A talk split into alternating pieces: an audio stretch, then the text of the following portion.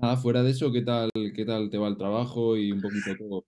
Bueno, el trabajo bien, tío. La verdad es que ahora, bueno, pues estoy más metido en el tema de entrenador personal, bueno, de preparador y tal. Y a nivel laboral de puta madre. Eh, a nivel deportivo estoy un poquito más apartado lo que es de competir yo y tal. Eh, pero bueno, creo que supongo que este año volveré a competir si todo va como debe o en un plazo de un año volveré a competir. Pues esa era una de mis preguntas, o sea que ya me lo has, ya me lo has cubierto. y ahora, de cara a la segunda temporada, tienes mucho trabajo porque en la primera has sacado mucha gente. Y... Bueno, yo no saco mucha gente, Ignacio. Yo, eh, a ver, yo lo que pasa que quizás ahora este año ha sido más notorio el que, bueno, pues porque me he puesto más en redes y tal en el último año, eh, sí que es cierto que, que yo llevo preparando gente. Yo, primer campeón de España, lo hice en el año 2006. Y yo, yo empecé a competir poquito antes, cuatro años antes, y siempre sacaba atletas. He preparado muchísimos atletas, lo que pasa es que siempre me ha gustado mantenerme en un segundo plano, ¿vale? Eh, no, no, no, nunca hablo de mis atletas, bueno, alguna se me puede escapar, pero no, no me gusta ese tipo de trato y tal. Y bueno, ahora sí que con las redes, que me he vuelto un poco más mediático y tal, se ha hecho más notorio. Este año eh, competimos cinco chicos, ¿vale? Eh, compitieron cinco. Sí que es cierto que estoy ahora más pendiente de esa faceta, como digo, además de la promoción o más y tal, pero realmente fueron cinco, no fueron tantos. Eh, les fue todo bastante bien, la verdad. Y ahora para la segunda, eh, bueno, es que realmente ya no planteamos las cosas como primera y segunda, que era lo que antes, era. como el campeonato de continuo, pues me va diciendo uno, pues por ejemplo, tengo ahora un chico que, que tuvo que descansar porque se me lesionó justo después del Olimpia, a, dejarse el en Pro, a dejarse en Portugal y sale ahora el European. Y luego hará otro campeonato, entonces se te van solapando mucho. Sí que es cierto que eh, los que saco en IFBB sí que trabajan más por temporada, ¿vale? Y sí que para el Mundial saco a dos, dos chicos, pero en principio tampoco. Ya te digo que yo, eh, mi norma es no más de cinco atletas por temporada. Mm, mm. Claro, así te puedes centrar mejor y, y darlo todo. Sí, porque mi forma de trabajar es muy... Eh, por eso te digo que no, que no me gusta hablar de mis atletas, sino que eh, somos un equipo de verdad, somos un tándem, lo que yo hago con el deportista. Y esa manera mía de trabajar, porque, a ver, te explico, eh, es muy raro que dos deportistas con los que yo trabaje hagan la misma puesta a punto. Respeto que haya entrenadores que lo hagan, entiendo que es su método y tal, pero yo eh, pues, incluso hay veces que al mismo atleta le hago dos o tres puestas a puntos diferentes según yo vea el campeonato y tal. Y entonces esa forma de trabajar tan monitorizada me haría muy complicado eh, trabajar de otra manera. Y, y, como soy muy maniático del orden, aunque no lo parezca por mi forma de ser, em, no me gusta salirme de mi, de mi modus operandi, por así decirlo, y por eso nunca cojo más de cinco atletas por temporada. Bueno, el tema de tu filosofía como preparador es algo que tengo apuntado y quiero tocar eh, un poquito más adelante, pero antes de eso, eh, físicamente eh, has mencionado que, bueno, en el plazo de un año más o menos te planteas volver a competir porque hace no sé cuántos años, a lo mejor dos o tres que no, que no compites.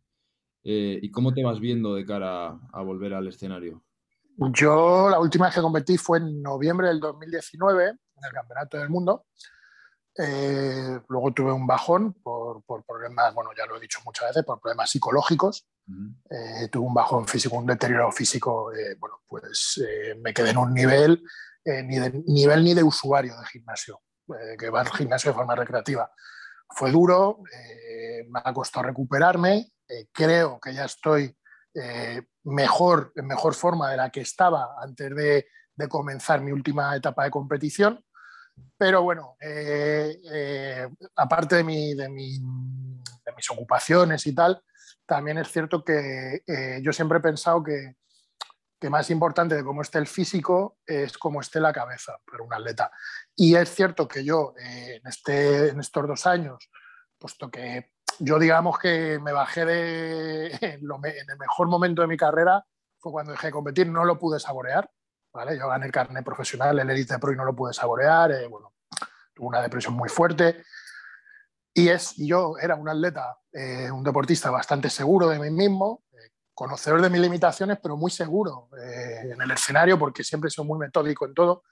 Y es cierto que ahora sí que tengo inseguridades, ¿vale? Es cierto que ahora tengo inseguridades que me hacen replantearme las cosas. En estos dos años, bueno, es cierto que estuve ocho meses sin entrenar ni nada, ¿vale? Y en, esto, en esta vuelta que ha sido hace exactamente un año, yo hace un año, estaba, hace 13 meses estaba pasando por segunda vez por quirófano. Eh, en este año he tenido muchos altibajos de voy, voy, voy, voy, y luego darme el miedo y poner el freno. Y bueno, eh, tengo que ser realista, asumir que ya no tengo 30 años, que los chavales vienen muy fuertes y bueno, pues eh, quizás el que ya haya dejado de ser tan competitivo como era en mi categoría, pero bueno, quizás, como te digo, en un año yo espero volver a, poder competir. Y ya por curiosidad, antes de empezar con lo que me gusta tocar primero, porque estamos empezando un poco por el final, eh, cuando vuelvas a competir, ¿piensas eh, utilizar tu carnet profesional de la IFBL o ir por el camino de la NPC? No, no, no, yo renuncié a mi carnet profesional directamente. O sea, yo lo tuve, pero bueno, en esto mi mujer, que siempre es como, bueno, la persona más importante de mi vida y que está siempre muy pendiente de todos estos factores, yo directamente dije que no lo quería, el carnet profesional, el élite. Pero bueno, al fin y al cabo era lo que me decía mi mujer. Dice, tú lo... Porque mi concepto de profesional, yo soy una persona que viene de, de otra época y mi concepto de profesional no es un carnet, es un físico. Y bueno, pues como te digo, yo directamente cuando lo obtuve dije, no, ni quiero saber nada de esto, pero bueno, mi mujer dijo, a ver, tú lo has ganado. Dice, tú no tienes culpa de, de ser mejor o peor o que la situación sea la que es. Tú has ganado con lo que hay hoy.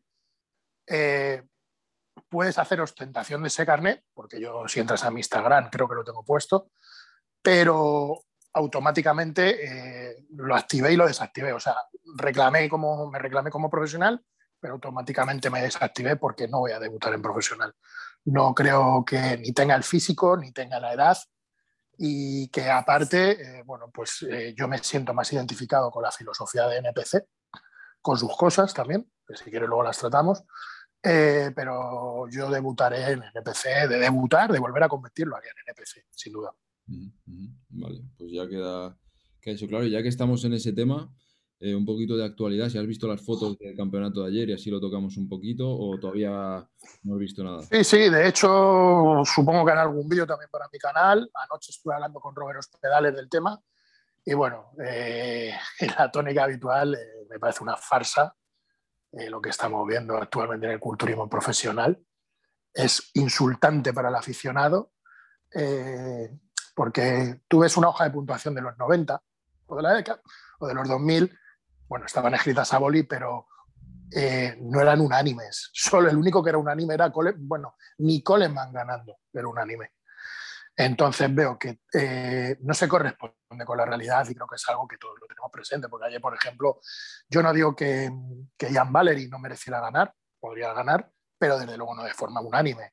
Esto mismo se ha visto con Hunter Labrada, esto mismo lo vimos con Andrea Presti de una forma absolutamente sangrante en el Olimpia de Portugal, que nadie, nadie, o sea, yo hice un directo y éramos 900 personas viéndolo, nadie lo veía primero Andrea Presti y ganó de forma unánime. Entonces creo que, no sé, creo que está muy alejado del aficionado y creo que NPC, em, NPC debería poner, como se dice, oreja, porque precisamente lo que, lo que hizo que IFEB se hundiera a nivel sobre todo España, era el alejarse de esa manera del, aficionado.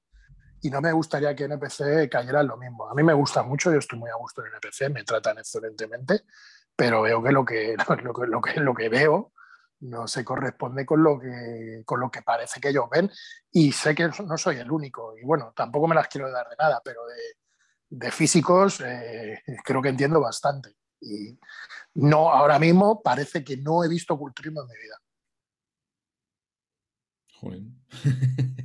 pues es una opinión así. La he escuchado más veces, ¿eh? La he escuchado más veces, o sea, no es algo que sea muy, muy en contra de, de, la, norma, pero, pero sí que, no sé, sobre todo viendo de gente de la generación vuestra, creo que Jimmy el otro día me comentó algo similar, o sea que debe ser algo que veis muy claro en, en el culturismo. Es muy obvio, porque además hay situaciones que yo creo que tenemos muy superadas, ¿no? Como el tema del sintol. El tema del sintón estaba superadísimo y ver ahora atletas ganando con inflamaciones musculares eh, obvias, porque yo no digo que se use o no se use, sino que sean obvias, es algo que yo creo que hace un flaco favor al culturismo. Hmm. Espero que sea algo meramente puntual, ¿vale? Eh, quiero verlo así, pero veo cosas últimamente que me, generan mucho rechazo y también te digo, es algo que me hace replantearme el volver. De IFB yo me fui, no tengo problema en admitirlo, por el cambio de criterio. A mí me perjudicaba muchísimo. Fueron honestos y me lo dijeron. Bueno, medianamente honestos. Primero me crujieron y luego me dijeron por qué me crujían. Pero, pero yo me fui por mi cambio de criterio. No me gustaría quedarme en un limbo ni para no, no hablo como competidor, sino como aficionado de ir a un campeonato y no entender las cosas. Y yo, pues, em, por ejemplo, el otro día de Hunter Labrada me quedaba completamente de suya el chaval me parece un espectáculo. Pero si a mí me dicen en los años 90 que un deportista con un pectoral desgarrado iba a ganar en un campeonato profesional, digo, no puede ser. Digo, luego, claro, eh, ves eh, la carta de presentación normalmente, que traen todos los que ganan de forma polémica y, la carta de presentación que tienen los que deberían haber ganado y no han ganado, y dices, ostras, aquí está fallando algo, porque mira, eh, tienes a Hunter Labrada, que bueno, Hunter Labrada, ¿qué vamos a decir de Hunter Labrada? Tienes a Presti, Presti está con Yamamoto.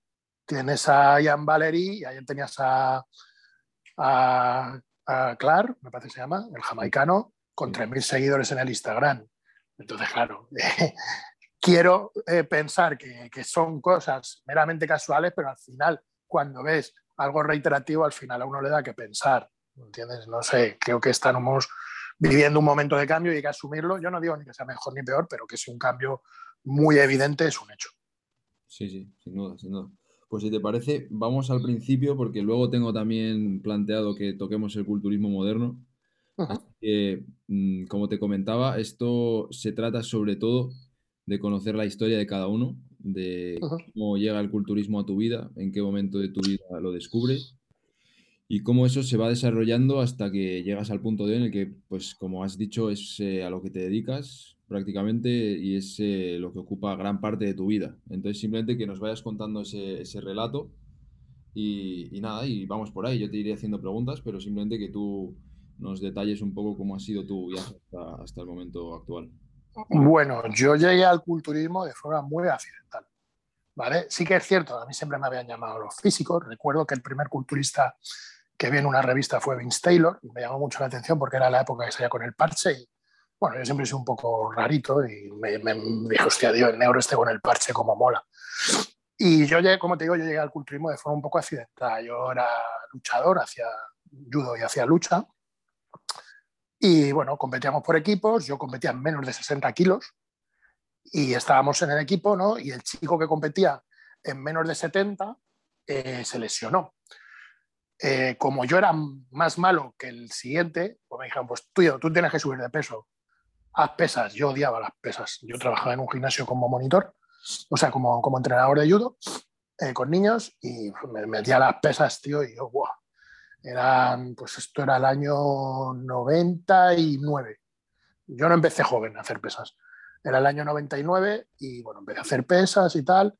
Y sí es cierto, tío, que ahora se me, siempre que se habla de mí, se habla de mi mala genética, subía muchísimo, subí muchísimo, eh, cogí solo con entrenamiento y, tío, no, o sea, a mí me recuerdo que estaba en el gimnasio currando y me venía alguno y me ofrecía una barrita y decía, no, no, no, no, eso no, eso no, como un poco menos que si me estuviera ofreciendo química, ¿no?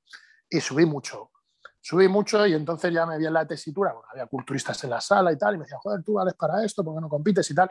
Y me vi en la, tesis, en la siguiente tesitura. Yo tenía 20 años en culturismo, tenía 20 años ya, y es cierto que si con 20 años en judo no has destacado, eh, no vas a destacar. No era buen judoka porque tenía problemas traumáticos y no era muy buen judoka, ¿vale? Lo pasaba muy mal porque me ahogaba mucho. Entonces, eh, la situación fue la siguiente. Decía, vamos a ver, el deporte que me gusta, eh, soy malo, soy objetivamente malo. Eh, aunque tenía segundo dan y tal, y me gustaba mucho, pero no era bueno. No, era bueno en el sentido, yo siempre he sido muy ambicioso. ¿Vale? te voy a poner, vamos a parar aquí, te voy a poner un ejemplo.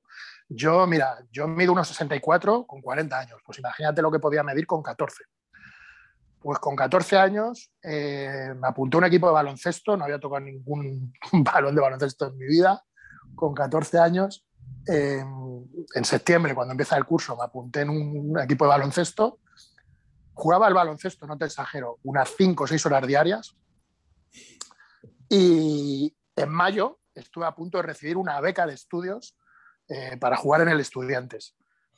Como en ese entonces hacían una, una esta altura, eh, dijeron, tío, le dijeron a mis padres, el nene va a medir unos 65 como mucho, no le podemos dar una beca. Y nunca más tocó un balón de baloncesto. Dije, este deporte es una mierda. Bueno, pues retomando. Como estaba diciendo, como era muy malo en judo y la gente me decía, dedícate a esto, dedícate a esto, dije, bueno, pues aprovechando además en un momento como ahora, eh, descansamos en agosto para... Eh, estaba las Olimpiadas de Sydney, descansamos en agosto de judo por entrenar unos días y yo seguía haciendo pesas y ya en septiembre ya no volví a pesas. O sea, no volví a judo, perdón. Y decidí quedarme, decidí quedarme y a los pocos meses, esto fue en septiembre, y en mayo fui a mi primer campeonato, fui directamente a un campeonato nacional. Nunca había estado en un campeonato, me enseñaron las poses dos semanas antes. Y fui y gané el primer, primer campeonato al que fui. Ya, bueno, pues entonces eh, salí con 62 o 63 kilos. Entonces ya me dediqué de pleno, ya me empecé a interesar más y dije, joder, digo, al final esto se me va a dar bien. Eh, fue una historia un poco también truculenta, por así decirlo, porque en ese tiempo yo tenía, eh, yo tenía a mi novia de cuando teníamos 20 años y mi novia falleció de leucemia y eso también hizo que yo rompiera mucho con todo. Rompí con estudios, rompí con judo y me cerré, me cerré a mí mismo a entrenar, entrenar, entrenar, entrenar y comer, no hacía otra cosa. No salía de mi habitación más que para ir al gimnasio. Supongo, y es algo que me gustaría tratar luego, que yo ya no lo sabía, pero yo era un enfermo de TDAH, ¿vale? Aún no lo sabía, pero yo estaba enfermo, yo no soy una persona que tiene TDAH y esos comportamientos depresivos han estado muy presentes a lo largo de mi vida. Como te digo, pasé un año encerrado en la habitación, solo salía para comer y, y para irme al gimnasio y bueno, pues Gané, eh, pasaron dos años, seguía siendo junior, salí, gané otros seis campeonatos seguidos, ¿vale? Eh, pues volví a ganar otro campeonato nacional. De hecho, era junior y, competía en senior porque en junior me aburría compitiendo. Eh, terminé junior, no tenía una figura de un preparador muy, muy marcada. Yo siempre he sido un chaval que ha tenido muchos problemas con la autoridad, ¿vale? Siempre tiene problemas con la ley también. Eh, no tenía una figura y eso hizo que, bueno, en ese periodo del junior, cuando es un buen momento, que tiene 23 años, lo dejara por completo. Eh, repito que todo esto, todas estas circunstancias negativas que comento, eh, están muy interrelacionadas con mis patologías mentales, ¿vale?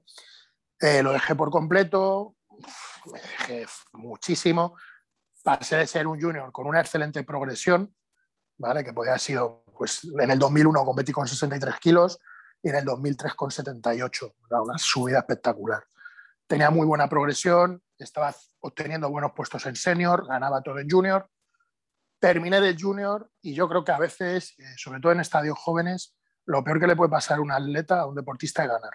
Si no tiene alguien que le gestione la victoria, puede ser ganar. Volví, y ahora a día de hoy lo sé, o sea, tuve eh, un episodio depresivo que me duró tiempo, me reenganché en el 2006, eh, fui así dando tumbos, luego volvía, en el 2008 fui bastante inconstante, realmente yo he sido muy inconstante en el culturismo. Sí que es cierto que cuando me preparaba siempre tenía una cabeza privilegiada, pero el resto del año siempre he sido muy ocioso. Y esto fue así, eh, bueno, pues es que he tenido demasiadas circunstancias en mi vida. En el 2012 estuve a punto de perder una pierna. No tengo sensibilidad de rodilla para abajo en una de mis piernas. No tengo tendón de Aquiles, no tengo nervios peroneos, no tengo, no tengo sensibilidad. ¿vale? Se, me, cortó la pierna y bueno, pues 2000, esto hablo ya del 2012, ya un salto al 2012. Aún así, bueno, eh, volví a competir 2000, y en el 2013, o sea, yo venía del 2012, parecía que en el 2012, eh, justo antes de la de la pierna, esto fue en temporada competitiva, ya había reenganchado con un buen físico, ya estaba sentado en la categoría de menos de 90 Me lesioné, eh, los médicos me dijeron que no iba a poder caminar ni entrenar nunca más con normalidad y yo a los 13 meses estaba compitiendo, a los 13 meses del accidente. Forcé demasiado y, y es algo que, bueno, que no se debe hacer. Forcé demasiado por volver y, bueno, la hostia en el escenario fue, pasé de ser una persona, un atleta que estaba rankeado siempre en los podios de, de los nacionales, ¿vale? A no pasar a, mí, a la final en, en, un campeonato de España, que para mí es algo impensable. Ahí fue el punto de inflexión en mi carrera, ¿vale? Fue un punto de inflexión en mi carrera porque entonces fue cuando contacté con Miguel Ángel Martínez, ya cuatro o cinco años queriendo que fuera mi entrenador y ya por fin en el 2013 me vio, eh, le expliqué mi situación personal y me dijo, te acepto. Sí que es cierto que en el 2014 me tuve otra lesión bastante jorobada, me partí el tríceps por completo, eh, una lesión muy chunga. Y aún así dije, bueno, eh, quiero competir. Reaparecí en el 2015 con menos peso, pero ya con una mentalidad completamente diferente. Yo creo que siempre digo que esa mentalidad me debería haber llegado antes, pero al final las cosas llegan cuando tienen que llegar. Yo soy de los que piensan que eh, quizás eh, yo siempre he pensado que para estar bien, primero debes eh, reconocerte estando mal, porque el que ha estado siempre, siempre bien no tiene conciencia de lo que es el mal, o sea, siempre ha estado bien, pues eso es lo normal. Y yo he tenido una vida muy complicada en muchísimos aspectos. Em, y a partir del 2015 mi vida se encauzó, ¿vale? en todos los sentidos, en el deportivo, en lo profesional, incluso en lo legal, ¿vale? Em, porque, bueno, a mí no me da vergüenza por decirlo, yo incluso he pasado por prisión, ¿vale? Em, pero como digo, eh, se encauzó mi vida, ya fui una persona completamente adaptada a lo que son las normas de la sociedad y tal. Y bueno, pues del 2005 al 2019, que parece mucho, pero en culturismo es poco, cuatro años, di un salto pues pasé, como te digo, de no pasar la, eh, a la final de un campeonato nacional a estar rankeado a nivel mundial, eh, a ser un fijo en, los medalleros internacionales, a quedar bien en los europeos, me metí en un top 10 mundial, eh, fui subcampeón de Europa, bueno, no sé cuántas medallas tengo en internacional, porque ahí sí que me pierdo mucho porque los últimos años fueron muchos campeonatos, pero disfruté del culturismo. Fue, eh, yo he competido durante 20 años, pero disfrutar del culturismo de verdad, esos cinco últimos años, del 2015 al 2019, fueron eh, como el sueño eh, de un niño que buscó algo durante muchos años y tardó mucho en encontrarlo. A otros les cuesta mucho, a, otros, a, unos, a unos más, unos menos. A mí me costó mucho encontrarlo, llegar a ese punto, tanto físico como mental y en esos años disfruté muchísimo. Entendí cómo debía ser el culturismo, eh, llegué al culturismo que hago hoy, a un culturismo muy diferente al que, al que yo hacía y también diferente al que veo en, muchos atletas. No digo que sea mejor ni peor, pero como, como digo en mi canal, es mi culturismo.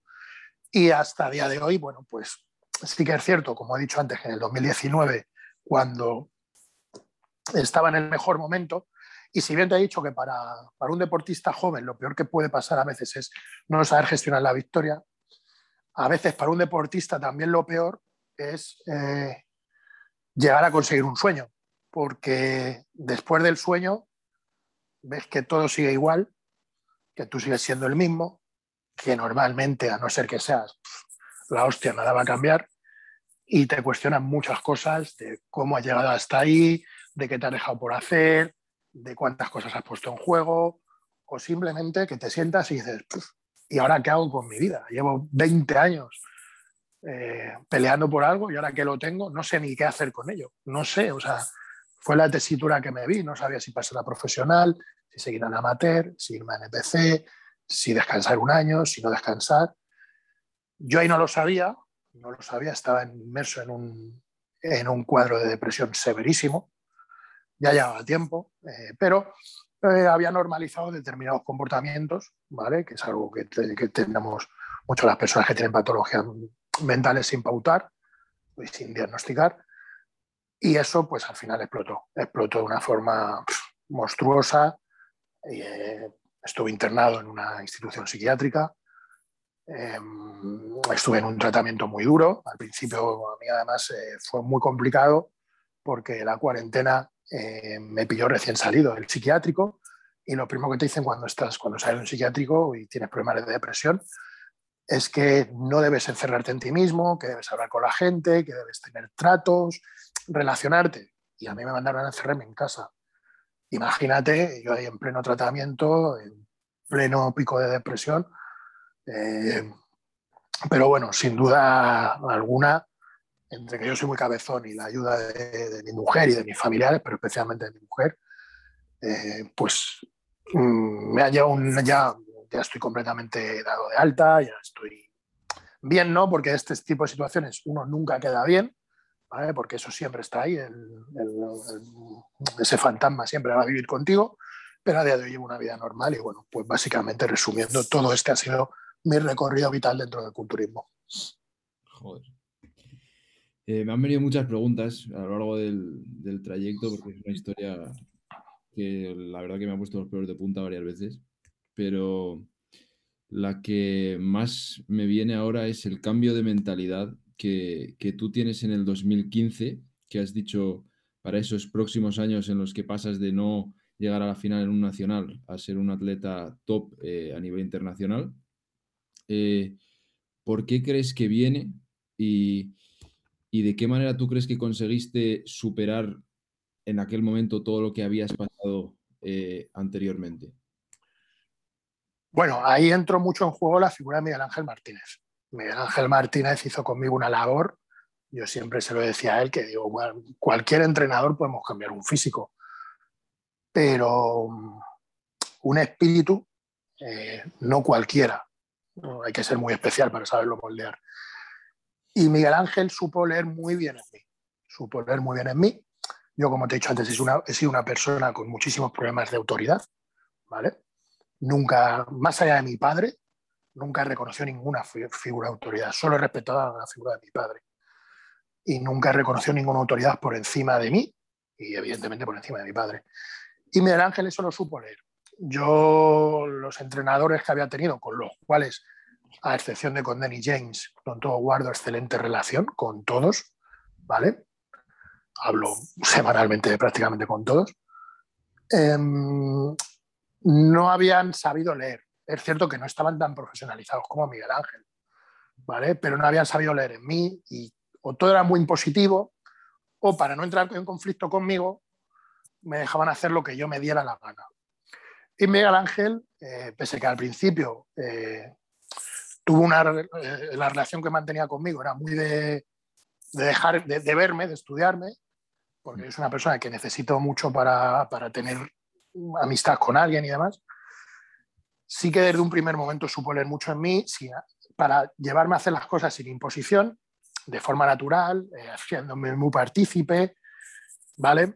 Y sobre todo entendiéndome, entendiéndome que no soy un atleta que necesite una hoja, no soy un atleta que necesite una rutina, pero soy, una, soy un atleta que necesita algo más, ¿vale? Necesita, necesita algo más. De hecho, yo es algo que hago con todos mis deportistas, con todas las personas que trabajo, sean competidores o no me gusta eh, entregarme a ellos y como, como deportista me gusta saber que tengo a alguien ahí. Que luego yo no hago uso de él, porque yo luego soy un tío que ni llama al entrenador, pero yo necesito que esté ahí. Y eso con Miguel lo conseguí. Además, eh, hay una figura que siempre tengo muy presente, que es Marco Chacón, eh, que también fue preparador mío, es íntimo amigo mío. siempre me hablaba del poder vivir con el culturismo, de no estar obsesionado, y yo empecé a entender eso.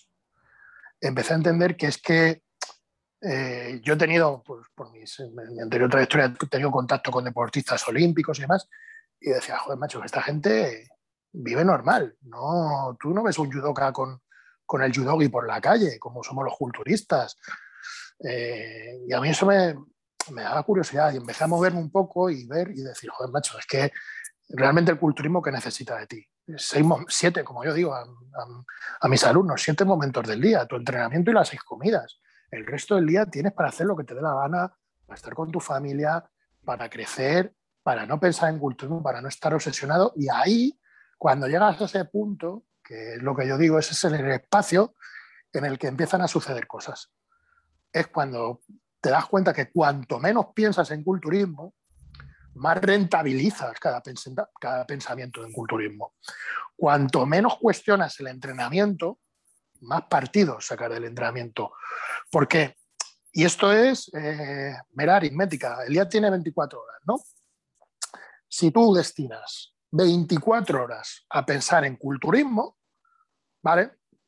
La única hora del día que tienes que pensar en culturismo, que es en el entrenamiento, vas a estar pensando en lo que tienes fuera, porque en algún momento vas a tener que pensar en ello. Entonces, eh, como te digo, eh, yo llegué a ese punto, no es fácil llegar, es cierto que es un punto de mucho trabajo. Admiro cuando veo a muchísimos atletas jóvenes como Pablo Llopis en ese punto de madurez, a mí me llegó muy tarde, también es porque yo soy muy infantil en ciertos casos, ¿vale? Eh, admiro cuando veo un atleta en ese punto. A mí me costó llegar y entiendo que es un, camino que ni siquiera un entrenador te debe demostrar. Es un camino que, un, atleta debe, debe hacer por sí mismo y que en algún momento u otro, si de verdad tiene empeño por ser mejor, acabará llegando ahí. Y yo llegué tarde, pero al menos, como digo, peor hubiera sido no llegar nunca. Disfruté poco, he disfrutado poco, pero, pero llegué ahí. Y un tema que me gustaría tocar, si tú te sientes cómodo con ello y quieres compartirlo, es el tema que has comentado que siempre has tenido problemas con la autoridad, que siempre te ha costado eh, respetar a figuras que supuestamente pues, eh, ponían sus normas o lo que fuera. E incluso el tema del TDAH, que es algo que me resulta interesante porque conozco gente que, que también lo tiene y, nada, simplemente que si, si, te sientes cómodo con ello, lo sí, Y, en qué momento tú te empiezas a dar cuenta de ello y por qué, por qué crees que te viene todo, todo ese tema. ¿El TDAH? El TDAH y sobre todo el, tema de que te cueste eh, respetar un poco a, las figuras de autoridad. A ver, eh, al final todo va interrelacionado, porque el TDAH no deja de influirte en tu carácter y en tu temperamento. Pero, eh, claro, luego ya depende de, lo que sea la ética de cada uno. Yo, por ejemplo, en el colegio, yo siempre soy muy deportista.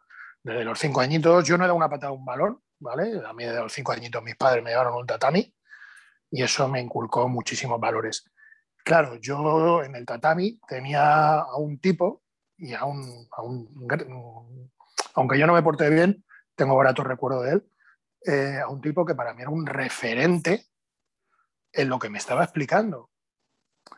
Y yo luego iba a la clase de gimnasia del, del colegio y veía a un tipo que estaba fumando, que estaba todo el día en la cafetería y que pretendía a mí hacerme saltar a un Plinton, que era lo que nos hacían en los años 80.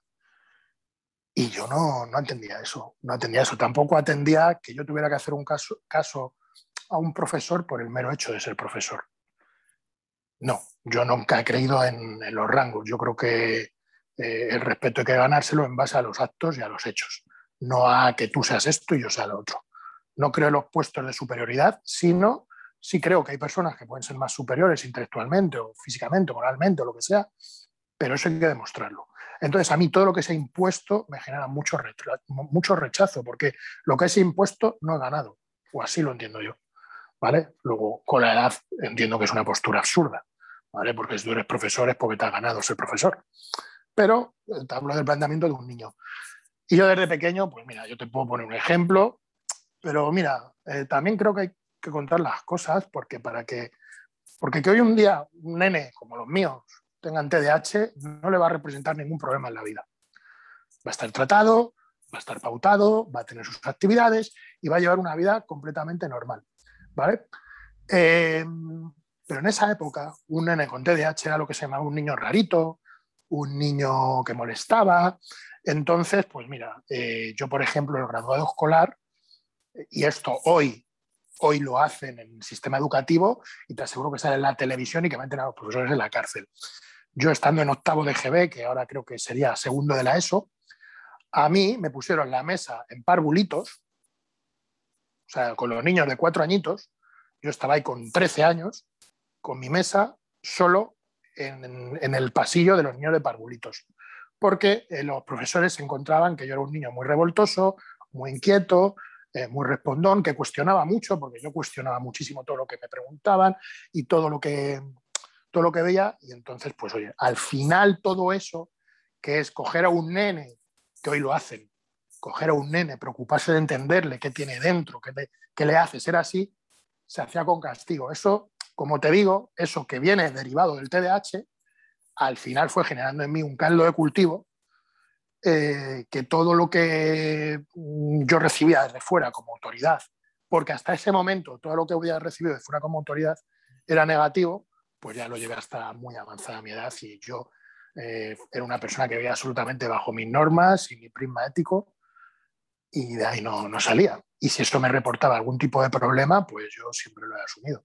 Mm. Pero no, como te digo, eh, no es que haya dejado de ser así, porque hay ciertos comportamientos que yo no soy, soy una persona que no puede mirar para otro lado, como cuando me has preguntado ahora qué, qué opino del culturismo actual, te lo he dicho, pues siempre he sido así. Siempre me he posicionado muy, muy de parte del débil, siempre me he posicionado muy en contra de los abusos y ese tipo de cosas. Y bueno, a veces el ir por ese camino lo único que hace es complicarte la vida.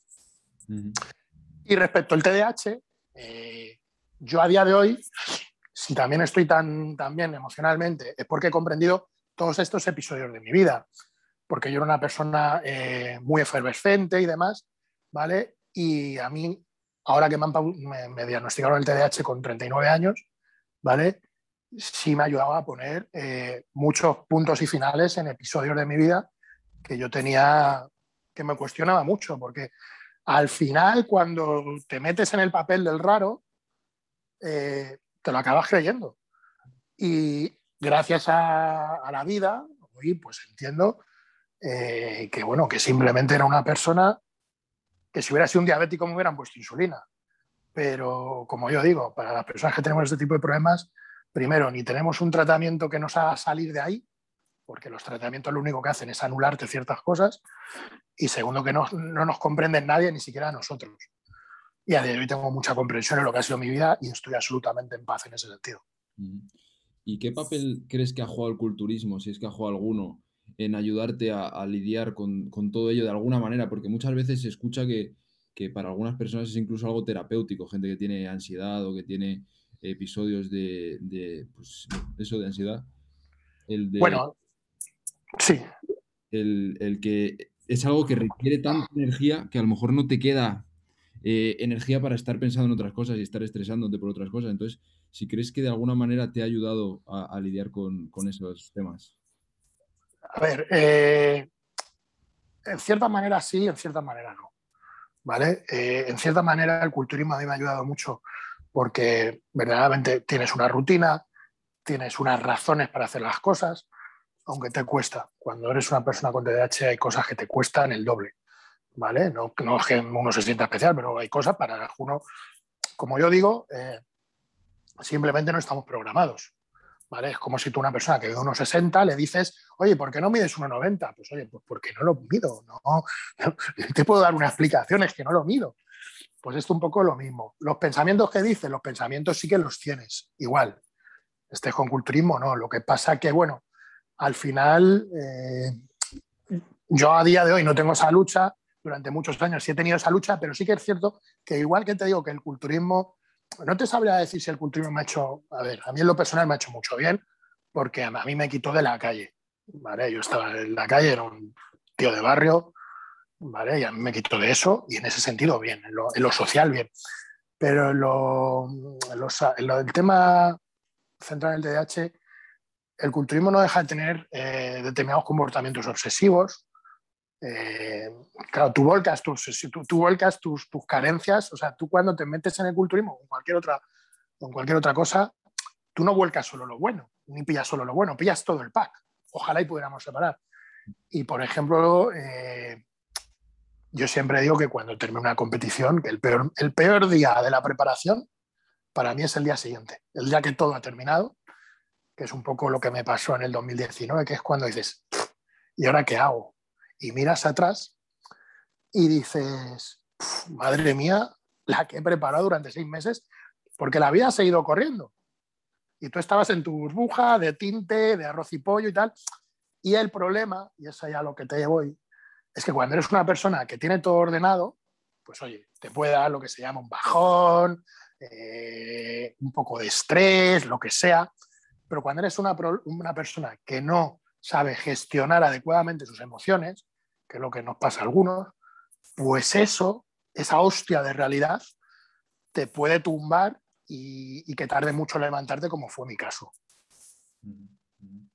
¿Y cómo crees que, o de qué manera crees que has podido conseguir salir de, aquel bajón que te da en 2019? Como has comentado, con la cuarentena por en medio, eh, bueno, la ayuda de tu familia, obviamente, de tu mujer, seguro que ha sido muy importante, pero si quieres tocar un poquito cómo, cómo te lo has planteado, y porque ahora se te ve muy bien, se te ve eh, equilibrado, se te ve que estás viviendo una vida que, te gusta y, simplemente pues si quieres tocarlo un poquito. Sí, bueno, de todos modos, eh, Ignacio, es importante que la gente entienda una cosa. Este tipo de situaciones no se te dan, eh, o sea, tú me puedes ver estupendo. O sea, yo cuando he estado con el TDAH y con depresión, tenía, era igual, estaba igual que ahora, tú me veías igual que ahora, no percibías. No atiende, de hecho yo estaba en mi mejor momento deportivo. O sea, yo estaba en la cúspide de, mi carrera deportiva.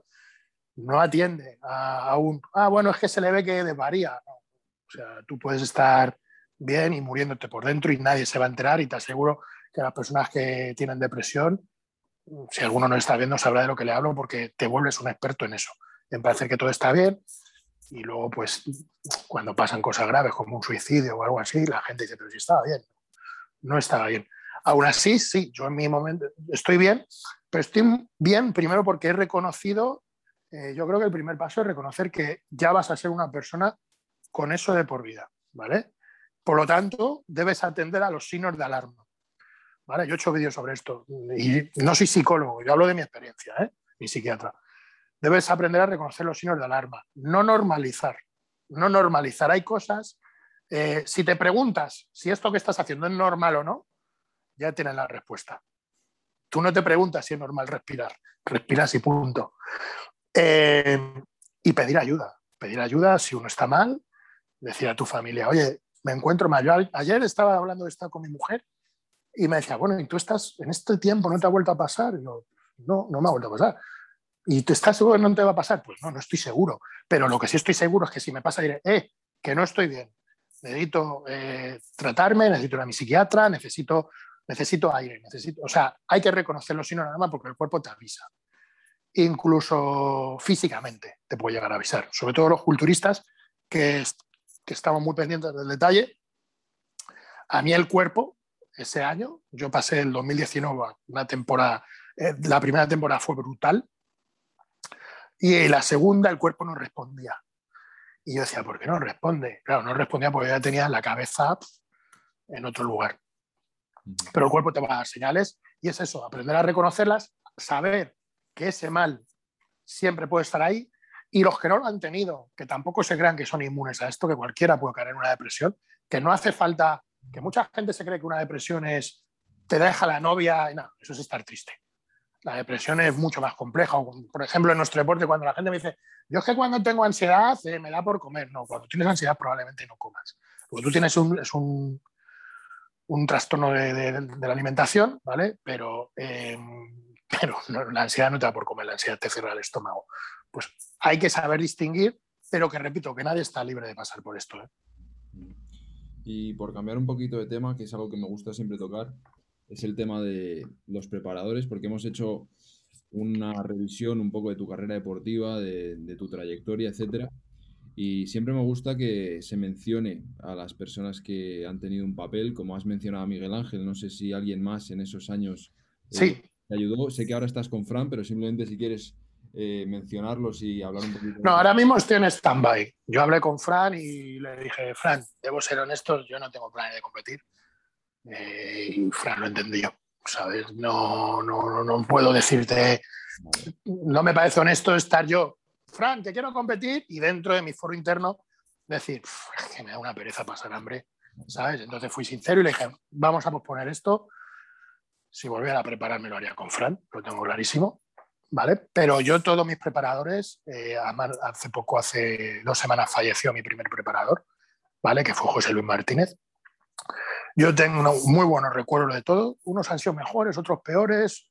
Lo que todos estoy convencido lo han hecho lo mejor que han podido conmigo, que no es fácil. Pues fueron José Luis Martínez, Ramón Puch, eh, Marco Chacón. Eh, bueno, antes de Marco Chacón fue Raúl Carrasco. Marco Chacón, Eduardo López, Miguel Ángel y Fran Espín. Esos han sido todos mis preparadores. Con todos, como te digo, guardo excelente relación. No soy el típico que ya pasa un preparador y... bueno, entre medias estuve por ahí con Danny James, que es cierto, mira, hasta le, obvio, porque con Danny James sí que tuvo un roce, ¿vale?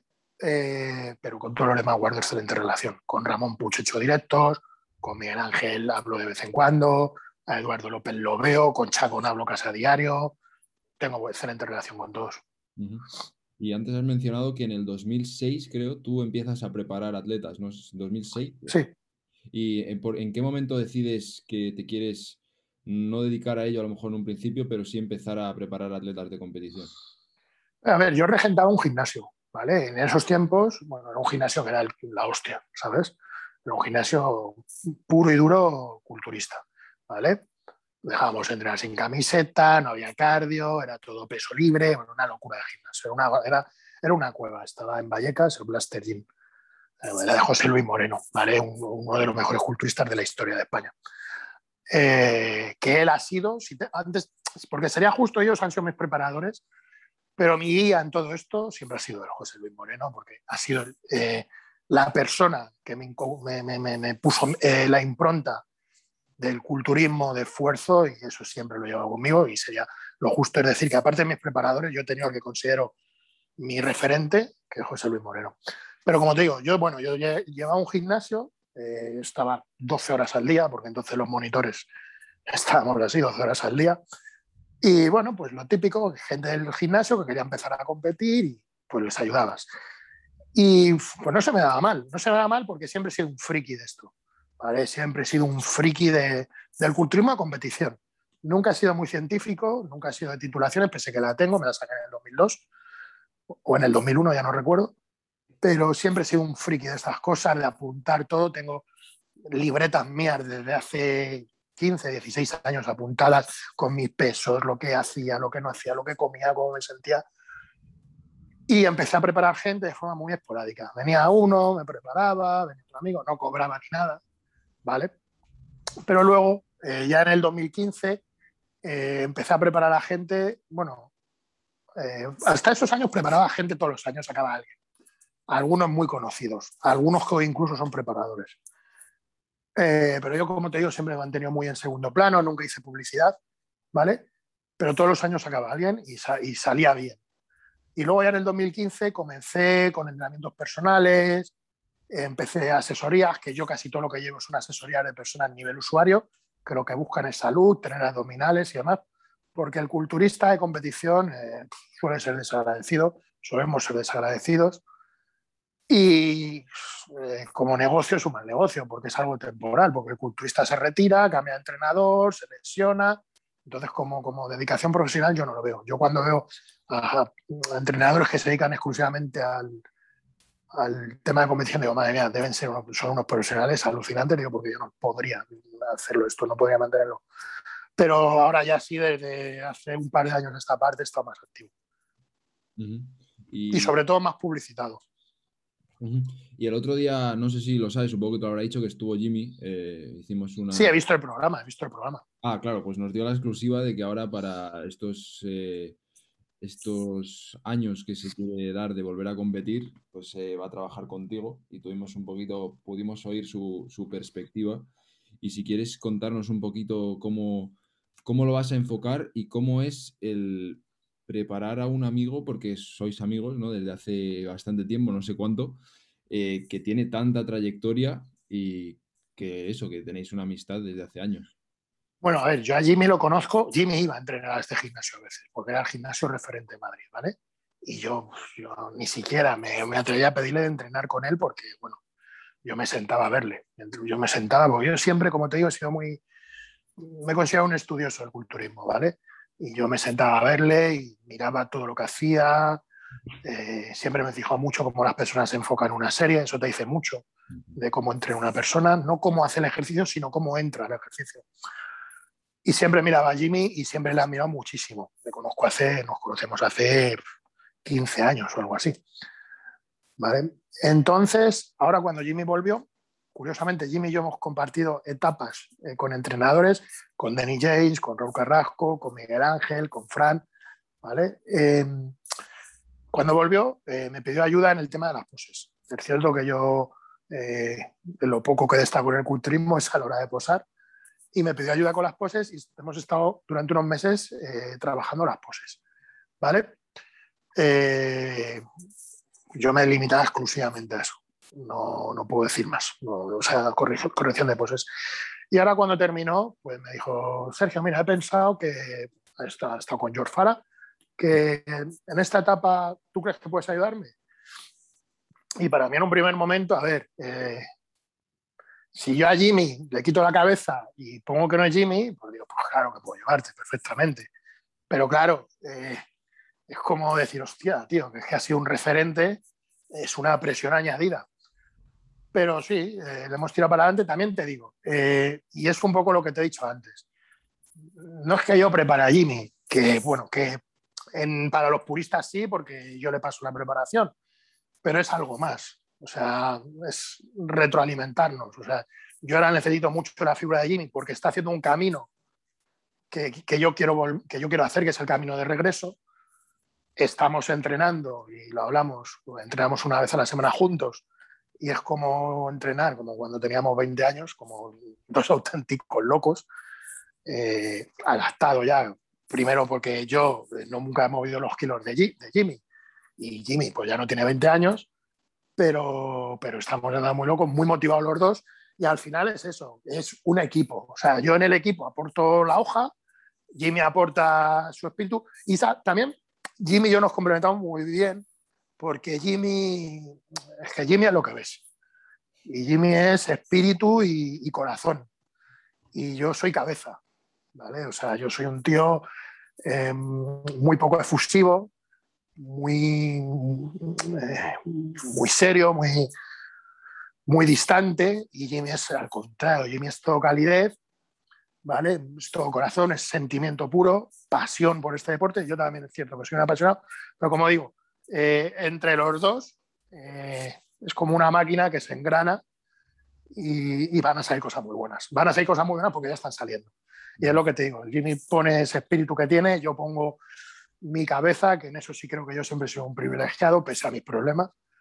Y eh, lo que está saliendo de momento es espectacular. Y habíamos contemplado que saliera European y tal, pero vamos a ordenarnos un poco y tal. Y yo creo que Jimmy, sobre todo porque además está en un momento de su vida que es un poco lo que estaba hablando, donde se ha despojado de cosas del culturismo, no entra en eso. Ahora, entrar en tema de posiciones y eso, conforme está el panorama, sería una locura. Pero estoy convencido que vamos a ver al mejor Jimmy, porque yo en Portugal ya lo vi muy, muy bien y sabiendo lo que ha estado haciendo y el tiempo que lo ha estado haciendo, eh, el resultado fue espectacular. Sí, pues muchas ganas de ver lo que, lo que puede salir de ahí. Y ya para ir cerrando me quedan un par. te quería preguntar sobre tu frase, tu frase mítica que pones siempre sobre el entreno, que es una frase que pues, se ha hecho bastante conocida y un poco de dónde viene esa frase y lo que significa para ti. Eh, a ver, eh, te refieres a la de la imposición de, tus voluntades sobre tus capacidades, ¿no? Yo tengo muchas frases de este tipo. Bueno, yo he escrito un libro, yo hace tiempo escribí un libro, yo soy muy, muy malo, lo que te estaba diciendo ahora, yo para expresar mis sentimientos tengo que escribir.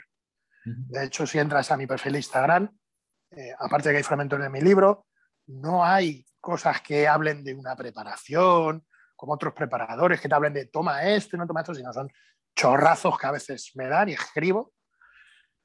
¿Vale? Y bueno, pues aparte que voy entero tatuado con frases mías, eh, sueña lo posible, consigue lo impensable, vuela alto, pega duro, pisa fuerte, eh, muchísimas. Pero esa es que resume un poco cómo soy yo en el culturismo. ¿Vale?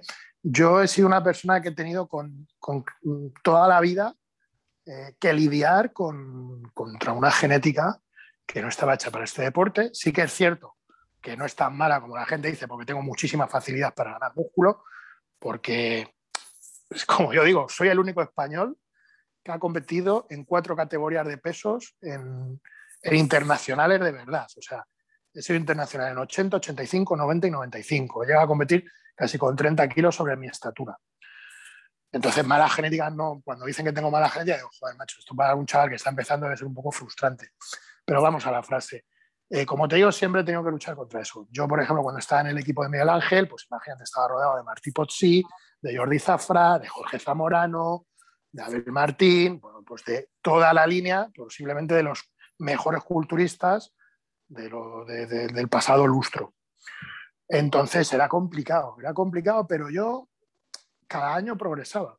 Yo hacía mi propia guerra, no miraba, yo, a ver, yo tenía dos opciones, o mirar a Zafra y echarme a llorar, o, mirar mi foto del año pasado y decir, no, no, es que a este tío le voy a, le voy a destrozar. Y realmente era así. Cada día, cada año he salido mejor. O sea, no ha habido, en esa, en esa evolución de cinco años que te mencionaba, no ha habido un año que hayan dicho, hostia, que el año pasado iba mejor. No, no. Que cada año iba con cuatro o cinco kilos más y mantenía la definición, tenía menor cintura y mejoraba. Y recuerdo que, que Miguel Ángel me dijo una frase que también fue muy buena, y yo eh, fue que me dijo que de todo el equipo, eh, yo era el mejor, porque yo siempre decía, joder, es que yo nunca voy a ser bueno, tal, y me dijo, tú eres el mejor en querer ser el mejor. Y es que ha sido así siempre. Entonces, mi lucha contra el, en el culturismo siempre ha sido el imponer mi temperamento y mi carácter sobre mis cualidades físicas. Y, por ejemplo, yo cuando llegaba a un punto de definición, yo estaba a dieta de competición, ¿no? Yo llegaba a un punto de competición que yo era ya el punto que podía ver en todos los demás, ¿no? Y yo recuerdo que decía a Miguel, no, no, no, no. Ahora apretamos. Donde todos han llegado, yo aprieto. ¿Por qué? Pues porque no tenía otro recurso. Entonces me ha pasado de ir a un mundial, eh, casi siempre he ido y ser el más definido en mi categoría, o en un europeo, o en campeonatos donde el físico en sí era malo, pero veías y decías, madre mía, el trabajo que lleva el chalao este, que, va muerto. Y esa ha sido mi base, ¿no? el, imponer mis voluntades, y mi voluntad siempre ha sido la de ser mejor a mis capacidades, que eran más bien pocas. Y la siguiente es sobre tema de proyectos que hayas tenido en el mundo del culturismo. Eh, has mencionado el tema del preparador, si has tenido alguna otra cosa eh, que hayas iniciado, alguna, el canal de YouTube mismo o, alguna que hayas tenido y de cara al futuro, eh, lo que si piensas alguna cosa o si simplemente dejarte llevar y ver lo que puede venir. Eh, yo soy un tío bastante metódico. Toda mi vida ha sido así, he sido muy trabajador en ese sentido. ¿Vale? Entonces, eh, ahora mismo lo que ponerme a pensar en proyectos sería no atender el presente. Y estoy muy satisfecho con lo que, con lo que hago. Realmente el competir, si compito, compito, si no, no. Ya no estoy en ese, en ese plano, ¿vale? Porque me llena mucho lo que hago. Si no me llenara, yo, por ejemplo, hace años intenté compaginar competidor con, con, con, preparador y es que no me llenaba preparar gente. Pero ahora desde el plano de, preparador sí me siento que ocupo un lugar en mi culturismo, puedo poner una impronta en lo que hago y me siento realizado. El canal, pues bueno, el canal no le doy mucha caña, eh, tampoco aspiro a ser un youtuber de la hostia, porque no soy muy comercial y tampoco pongo medios en el canal y tal. Pero bueno, poco a poco la comunidad va creciendo, lo que pasa que al final, eh, a lo mejor esto, no sé, igual hay quien no lo entiende, pero yo creo que, como decía mi padre, como dice mi padre, no se puede estar al plato de las tajadas. Yo no creo que alguien que se dedica al mundo del YouTube pueda estar pensando en, puede estar pensando en competir. Porque aparte de que cuando estás pensando en competir, tienes que pensar en competir, eh, es ponerte una presión añadida. Porque yo me imagino que yo ahora salgo a competir que por lo que sea salgo mal, yo, o sea, solo por no aguantar a la playa de haters insultando, porque además te insultan, yo creo que no lo haría. Entonces es una forma de poner una presión añadida. Así que bueno, pues mm, quizás una de las razones por las que no compita sea por no soportar a los niños rata. Sí, esta, pregunta me gusta hacerla porque mucha gente no sabe de qué vive la gente del mundillo del culturismo, ¿sabes? Entonces, yo siempre he vivido, he vivido aparte de un culturismo. Yo me he dedicado siempre al, tema, al mundo canino. Yo he sido criador de perros muchos años, eh, de American Bully, ¿vale? Y ahora sí que me, me dedico netamente, bueno, sigo teniendo sementales y tal, de American Bully, pero me dedico exclusivamente a preparar gente. Y tema de sponsors y demás. Qué bueno, tío. Y nada, ya la última era del culturismo moderno, pero ya nos has dado un poquito tus opiniones. Si quieres dar alguna pincelada más. No, a ver, sí que me gustaría, porque muchas veces me dicen como que yo ataco al culturismo moderno, pues soy old school, yo no soy old school en absoluto, porque vamos, porque yo empecé a entrenar en el 2000, entonces no puedo considerarme old school. Eh, sí que es cierto que probablemente sí que sea la última generación que vivió el culturismo antiguo, pero a mí ese culturismo no me gusta. ¿eh? A mí el culturismo de mazmorra, de riñonera, de estar comiendo tupper por la calle y tal, yo no me voy al cine con un tupper. Me como el tupper y luego me voy a la siguiente sesión. Eh, y, a mí el culturismo de hoy en día me gusta mucho. Me gusta mucho ver a los chavales formados. Voy a obviar a, a los frikis estos de los papers y demás, ¿vale? Porque me parece eh, que a veces complican demasiado la ecuación, pero también es bueno ¿eh? que haya ese tipo de información. Me gusta que los chavales, ayer por ejemplo hablaba con Guti y tal, eh, la cantidad de buenos físicos que se ven hoy, porque antes éramos cuatro. Antes éramos cuatro y a lo mejor de esos cuatro ninguno estábamos predispuestos genéticamente. Lo que pasa es que estábamos eh, muy locos y nos gustaba esto y ya está, pero nos movía la locura y no la, la cualidad. Y hoy en día, al haber tanta gente, es físicos que dices, madre mía, estos chicos de dónde salen y sobre todo que la cantidad de información, la cantidad de mejora, la cercanía que dan las redes, el poder hablar, el poder elegir preparador, porque antes o te pillabas al de tu ciudad o, te tocaba irte en coche a ver a uno, era un lío. Y entonces hoy en día, para mí el culturismo de hoy en día está perfecto. Lo único que, bueno, que me gustaría que la competición estuviera yendo por otros derroteros, me gustaría, pero también hay que aceptar que, bueno, que los criterios cambian, que no podemos vivir para siempre mirando a los 90 y que, bueno, independientemente de las cosas que, te he comentado antes, pues bueno, que yo a mi culturismo de hoy me gusta más que el de antes. Los físicos, no. Pero es que, vamos a ver, es que siempre hablamos de los físicos pasados, pero es que esto no es de ahora, porque es que físicos eran en los 90, porque, por ejemplo, Coleman, ¿qué posición tuvo? Jack Calder, eh, es que no tuvo nada más. O sea, es que la línea de Coleman eran cinco. El resto hacían bulto en el escenario. Para irte a una línea donde todos eran buenos, te tienes que ir a los 90. Entonces, el culturismo lleva en decadencia muchos años en cuanto a patrón físico. Pues para que estaba Coleman o salía Phil Heath y parecía que esto era otra cosa. Ahora, es que el problema es que no tenemos una Olimpia que nos guste. Pero yo creo que el culturismo de hoy está muy bien. A mí me gusta mucho. Todo lo que rodea el culturismo, la idiosincrasia, aunque hay cosas que cambiaría, pero sí que me gusta.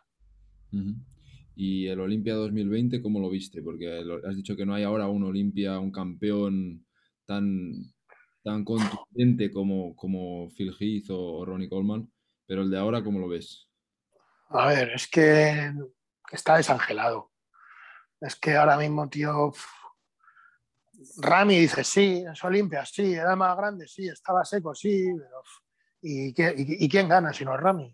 Curry sin piernas, Chopin mola mucho, pero Chopin en los 90 no lo mirabas. Eh, Bonag estrecho clavículas, Phil dilatado. Es que es como. El Open es un despropósito. Yo creo que para ver hoy físicos buenos, o te vas al clásico o te vas al 212. Es que ahora mismo la categoría Open. Eh, y, lo, malo no es ahora. Lo malo no es ahora que, bueno, hay algunos que son buenos, los que ya están mayores, pues como Bonag, como Winkler y tal, que ya dice, ya no son lo que eran. Lo malo es lo que viene, porque dime tú, eh, si yo te pongo una línea con Ian, Ian Valery, Regan Grimes, Hunter Labrada, eh, Nick Walker, eh, esos 8 o 9 que están ahora más jovencitos, ¿a quién ves tú para, no para ganar, sino a quién ves tú merecedor de un cetro del Olimpia? es que el futuro pinta muy chungo para el culturismo open, ¿eh? Porque ni Walker, pero si ni Walker es un Jean-Pierre Fuchs. Y Jean-Pierre Fuchs quedaba último. Eh, Ian Valery, si Ian Valery es que no tiene separación, no tiene gemelo. Hunter Labrada con el pecho roto. Pero si LeBron no ganaba por tener el pecho roto y es infinitamente mejor que Hunter Labrada. Entonces, Rian Grimes, blandito. Eh, ¿Metes a Sergio Oliva Jr. o ya lo dejas un poco? Bueno, Sergio Oliva también. Si es que, pero Sergio Oliva encima es que es mayor. Es que Sergio Oliva, no sé si tiene 39 tacos. Sergio Oliva es casi de mi edad. No pero estamos en lo mismo. Sí, es un poco más bonito, pero es que estamos en lo mismo. Es que tampoco le veo para ser una Olimpia. Ese dorsal alto, esas caderas anchas. Entonces, claro, yo a mí lo malo no es el limpiadora, que es como verlos un poco ya, decir, madre mía, el Phil Heath para lo que ha quedado. No, no, es madre mía, cuando Phil Heath hecho una mierda y está un mundo de los de segunda línea, ya no esté y estos segunda línea avancen. Porque es que lo que viene es muy malo, porque Hassan Mustafa, gordo, eh, es, que, no hay nada. Eh, Mohamed Shaban, lleno de agua. Todo, todo. O sea, tío, que es que ayer quedó segundo un hombre de 46 años que lleva dos o tres campeonatos profesionales. ¿eh? Es que hay que ponernos un poco en, un plano de situación de la realidad. ¿eh? Y que el que ganó, Ian Valery, y es como ahora, como de lo mejorcito que viene, Ian Valery te pones a esa mirada, lo posa por sí, grupo a grupo, y es un culturista muy limitadito. Entonces, eh, la situación a mí, lo de ahora no es que sea malo, lo de ahora es triste porque ves a grandes atletas venidos a menos. Mm. sino lo que viene a ver, porque lo que viene, Rami no sé si tiene 38 39 años también. Lleva, lleva, lleva 15 años ya siendo profesional, una cosa así, sí. Sí, sí, es que Rami, macho, es que Rami lleva ahí la hostia, si es que Rami ha competido con Kuller. Claro, claro, por eso te digo. Es que, claro, es que son. Y, y Phil ganó 8 años de la Olimpia o 7 años, pues haz cuenta desde que ya Rami por ahí pululando, es que no es un niño. Entonces, claro, la situación no pinta bien. A los tíos que vienen de, de Europa, de Inglaterra, los ves parecidos en la misma línea un poquito. Porque hay algunos. Hollingshead. A mí Hollingshead en directo no me gustó. A mí tampoco. El día que lo vi en el European me pareció. ¿Verdad? Me dejó un poco frío. Me dejó muy frío porque no tenía nada que ver con las fotos, porque las fotos lo que veía era mucha estriación, mucha definición, y mm. en el escenario era absolutamente liso de arriba abajo. Sí. Eh, nada, Mark Héctor no me desagrada, Nathan Diasha no me gusta, está, el conjunto no tiene demasiada armonía, es el pectoral muy alto, el recto abdominal muy largo, el cuádriceps corto, mm. eh, eh no está en ese nivel, eh, no sé, no sé. Y luego también los brasileños que parece que están ahí sacando gente, pues tampoco, porque Rafa Brandao es un clásico un poco venido a más. Eh. William Martins, eh, poco más. Es que, te repito, es que para el culturismo veo los 212. Es que los 212 ves uno, otro y otro y otro y otro, es una delicia. Y el tema de que suba Flesh Lewis, ¿cómo lo ves entonces? Yo no creo que vaya a competir. ¿No? No, yo creo que tres años son muchos para un profesional, ¿eh? Hostia, yo lo veo, ¿eh? También te digo, si sube y sale bien, va a quedar bien, porque es que no hay nadie. Claro, por eso. Es que ¿por qué no sube hace cinco o seis años? Cuando estaba, él estaba en, hace 5 o 6 años él estaba en plenitud de su carrera. porque ¿Por qué no subió? Porque estaba ahí un señor que se llama Phil Heath, claro, claro.